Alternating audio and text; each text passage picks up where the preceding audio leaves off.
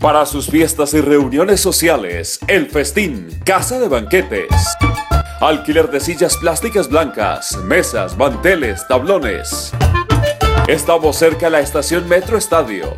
Llámenos al 584-8815 o al 300-454-0685. El Festín, Casa de Banquetes.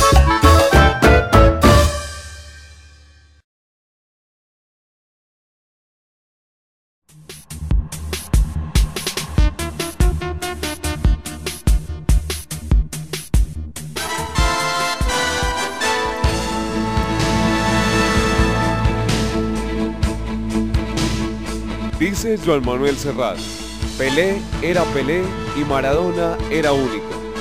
Y Estefano era un pozo de picardía. Honor y gloria para los que han hecho que brille el sol de nuestro fútbol de cada día. Crónicas, reportajes y perfiles en Historias a la Redonda.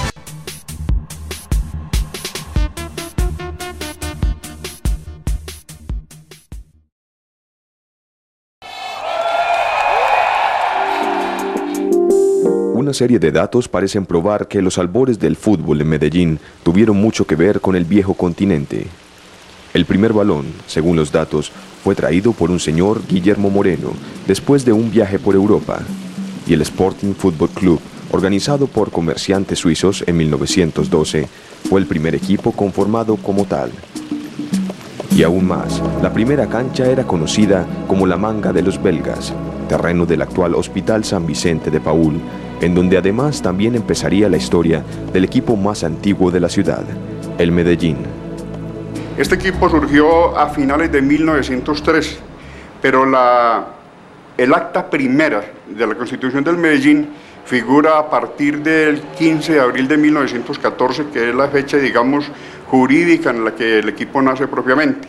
El fútbol se jugaba en el centro de la ciudad, parece imposible hoy en día recordar todo esto con los edificios, con las cosas, realmente en la manga de los belgas que se llamaba hacia un sitio cercano en el Hospital San Vicente de Paul.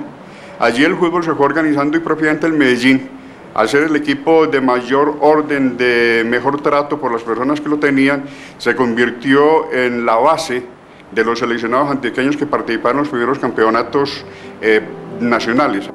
Pero antes de que el fútbol se popularizara, la alta sociedad, y en especial los estudiantes del Colegio San Ignacio, fueron tal vez los más privilegiados practicantes de este deporte.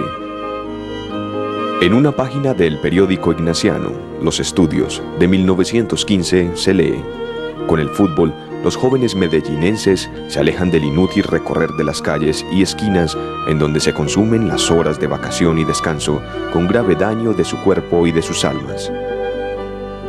La cancha de Miraflores, construida en el barrio Buenos Aires por esos jesuitas, fue asimismo uno de sus grandes aportes al fútbol de la ciudad. Miraflores era la cancha sagrada en Antioquia. Allá entrenaban los equipos, digamos, de la A de la federación, que en el tiempo eran Medellín, Huracán, Boca, Deportivo, Unión Indulana, que más tarde fue Atlético Municipal y después, pues, cambió a, a Nacional. Y también estaba el Boca y el Vitoria. El tejido urbano de Medellín era cada vez menos discontinuo. El tranvía eléctrico había configurado en gran medida la nueva estructura geográfica de la ciudad, que asimismo, gracias a otros espacios de socialización, sirvieron para que los nuevos futbolistas se decidieran a conformar equipos en los que descargarían la representación de sus barrios a la hora de los incipientes torneos. Y aunque la figuración de estos equipos solía ser fugaz, algunos de sus integrantes sí lograban trascender.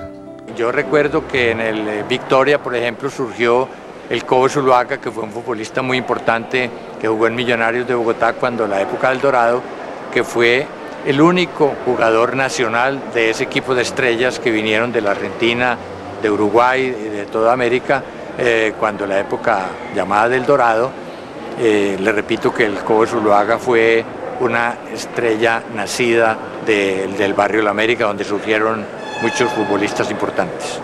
La gente se fue aficionando o cogiéndole cariño a un equipo, a una divisa, de acuerdo por, con el sector donde, donde mm, residía. Por ejemplo, mm, el barrio La América tenía al Boca Junior. El barrio de la Estación Villa tenía al Unión Indulana. Indulana. Huracán era una especie de, compendio entre jugadores de Buenos Aires y también de Envigado. Y el Medellín igualmente era de, de Manrique, de los barrios periféricos de la ciudad.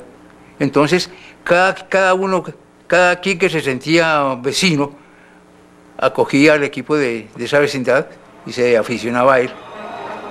El fútbol ya era de las mayorías. Los obreros del barrio también lo practicaban, y ya no solo para las copas locales. Los primeros campeonatos nacionales exigían dejarlo todo en la cancha a nombre del departamento, cuya estructura directiva también empezaba a organizarse.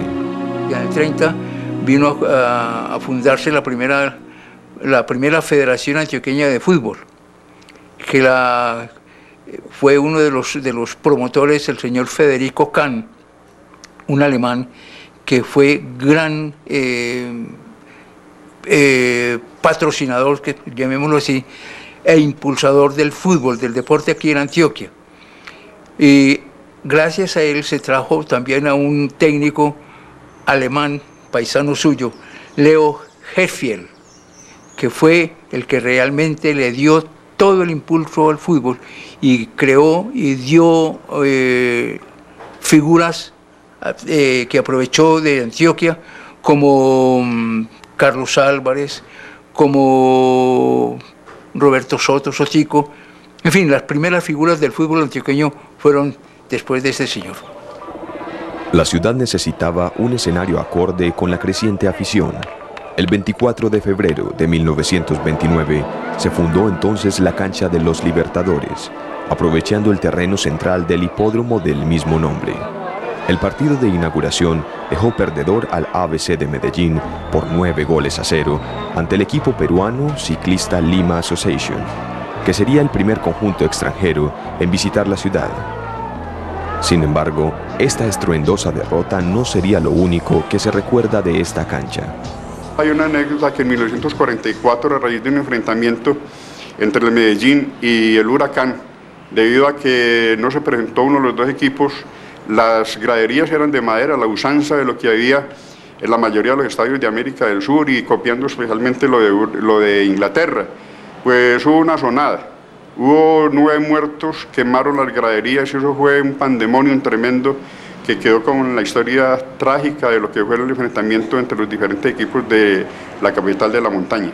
Por ejemplo, a mí me tocó en el año 44, cuando la balacera entre el huracán y Medellín, eh, de entrar a mis dos hermanos pidiéndole a uno un centavo o dos para completar las boletas y los de entré. Yo estaba, todavía no había podido entrar cuando la balacera y ese señor portero en vez de abrir las puertas las cerró y, y todo el mundo corriendo por una parte para la otra y yo desesperado pensando en mis hermanos.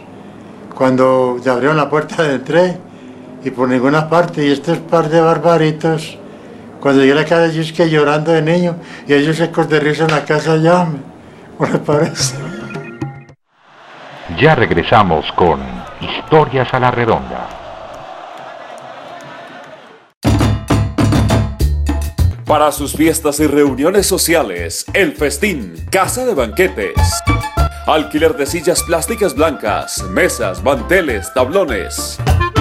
Estamos cerca de la estación Metro Estadio Llámenos al 584-8815 o al 300-454-0685. El Festín, Casa de Banquetes.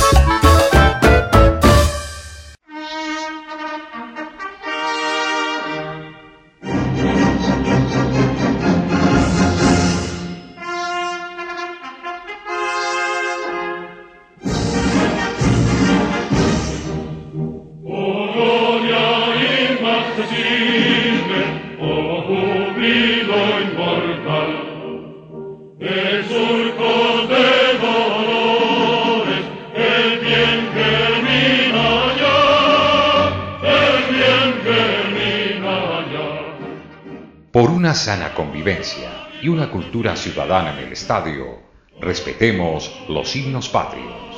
Una campaña de historias a la redonda y cápsulas de fútbol de Alfredo Carreño Suárez.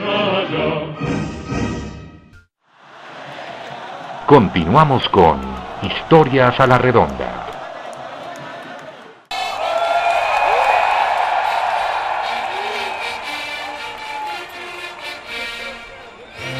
En 1941, otro hipódromo, el de San Fernando, ubicado esta vez cerca al municipio de Itagüí, hizo las veces de estadio. Siete años después se inició el torneo profesional colombiano.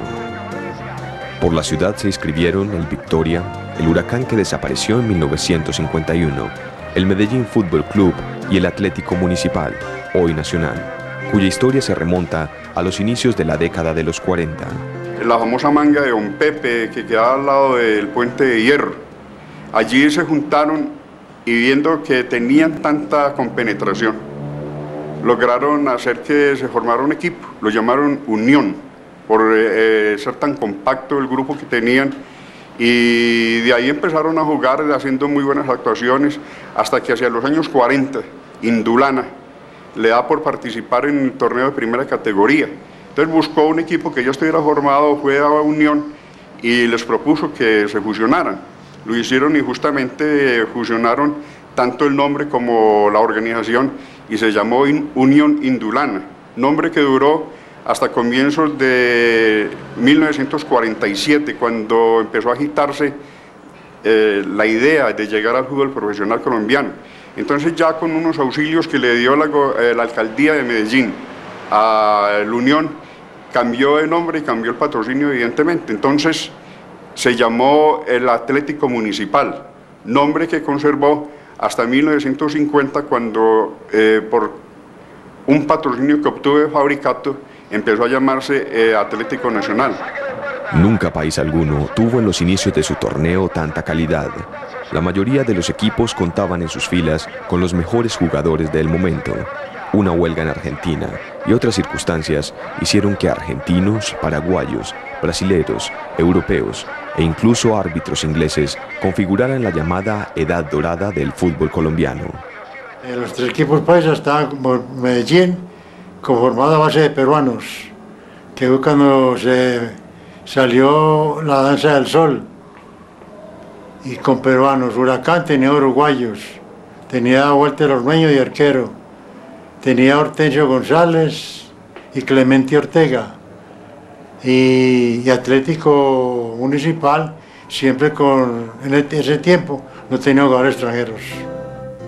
La máxima aspiración de un pueblo sería el canto de guerra de muchos locutores de la época para promover la construcción de un escenario diseñado exclusivamente para la práctica del fútbol, la zona que hoy ocupa el estadio Atanasio Girardot se llamaba por entonces otra banda, y en su escogencia, según las actas, se tuvieron en cuenta desde factores políticos hasta meteorológicos. Un estudio de vientos de la época postulaba al Cerro Volador como su gran protector. El estadio se inauguró en el año de 1953. Gracias al empuje y al empeño que tuvo, tuvieron algunos políticos antioqueños, entre ellos el doctor Jacques de Bedú, que fue alcalde de Medellín y, el que, y quien más se empeñó en construir ese estadio.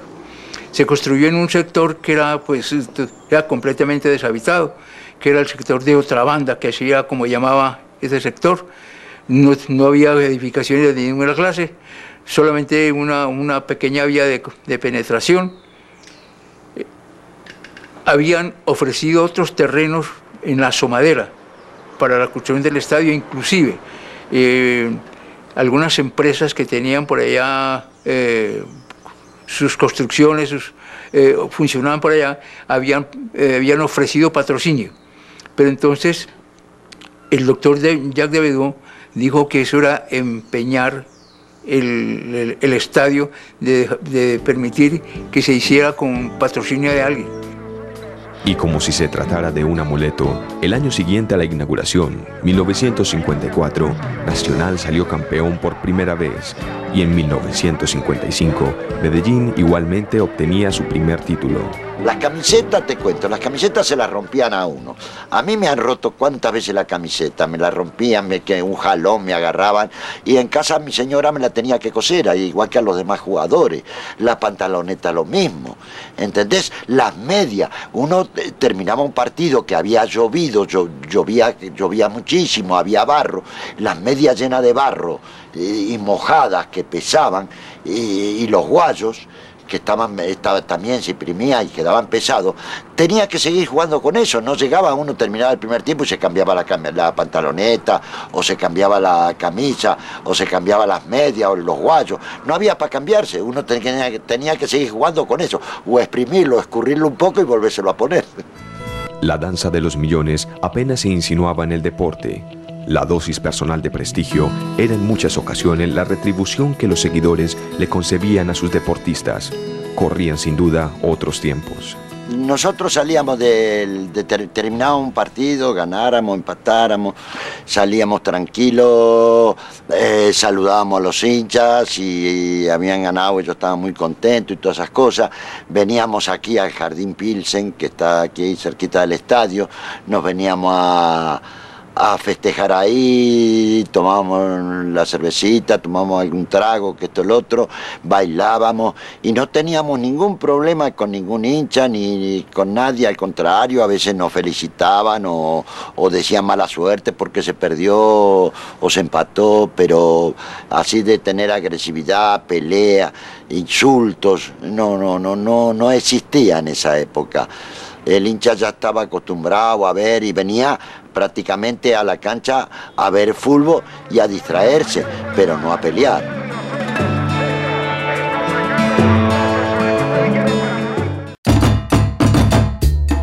Para sus fiestas y reuniones sociales, El Festín, Casa de Banquetes. Alquiler de sillas plásticas blancas, mesas, manteles, tablones. Estamos cerca de la estación Metro Estadio. Llámenos al 584-8815 o al 300-454-0685. El Festín, Casa de Banquetes.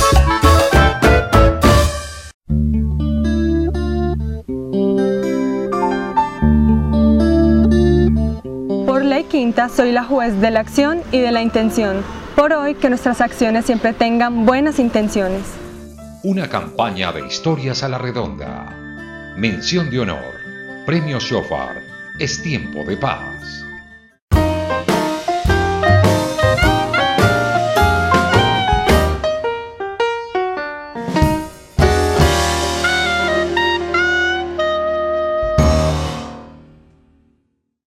Bueno, Iván Ramiro Corda, defensor central del Inter de Milán, Atlético Nacional, eh, San Lorenzo de Almagro, Selección Colombia. Bueno, eh, Iván Ramiro, eh, estamos hablando de una tercera tarjeta en el fútbol. Es una tercera tarjeta que llama la tarjeta verde. Eh, ¿qué, podría, ¿Qué beneficio podría traer para nuestro fútbol esta tercera tarjeta que no castiga al jugador, sino que premia todas esas acciones de fair play? No, yo creo que de todas formas el jugador obviamente cuando tú le das un incentivo eh, o, un, o, un, apoyo por hacer acciones buenas, creo que lo ve de gran forma y es una motivación muy grande para seguir haciendo esto. Eh, tarjeta verde es una posibilidad de, hacer un fútbol más limpio a, nivel mundial.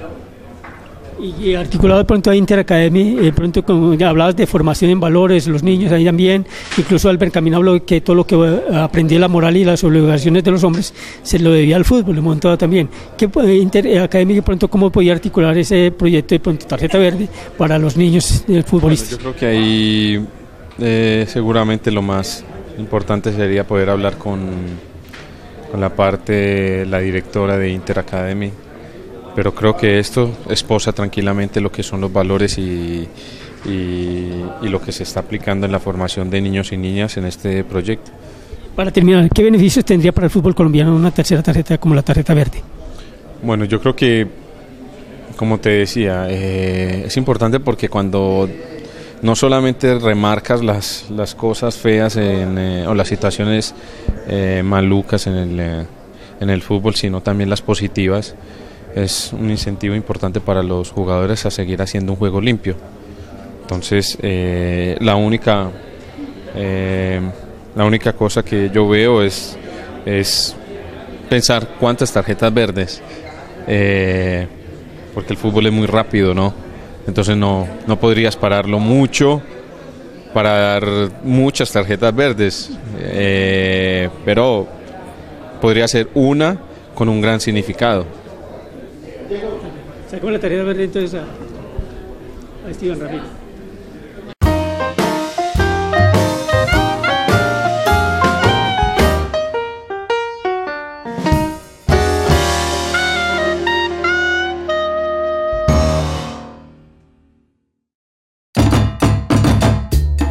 Para sus fiestas y reuniones sociales, El Festín, Casa de Banquetes.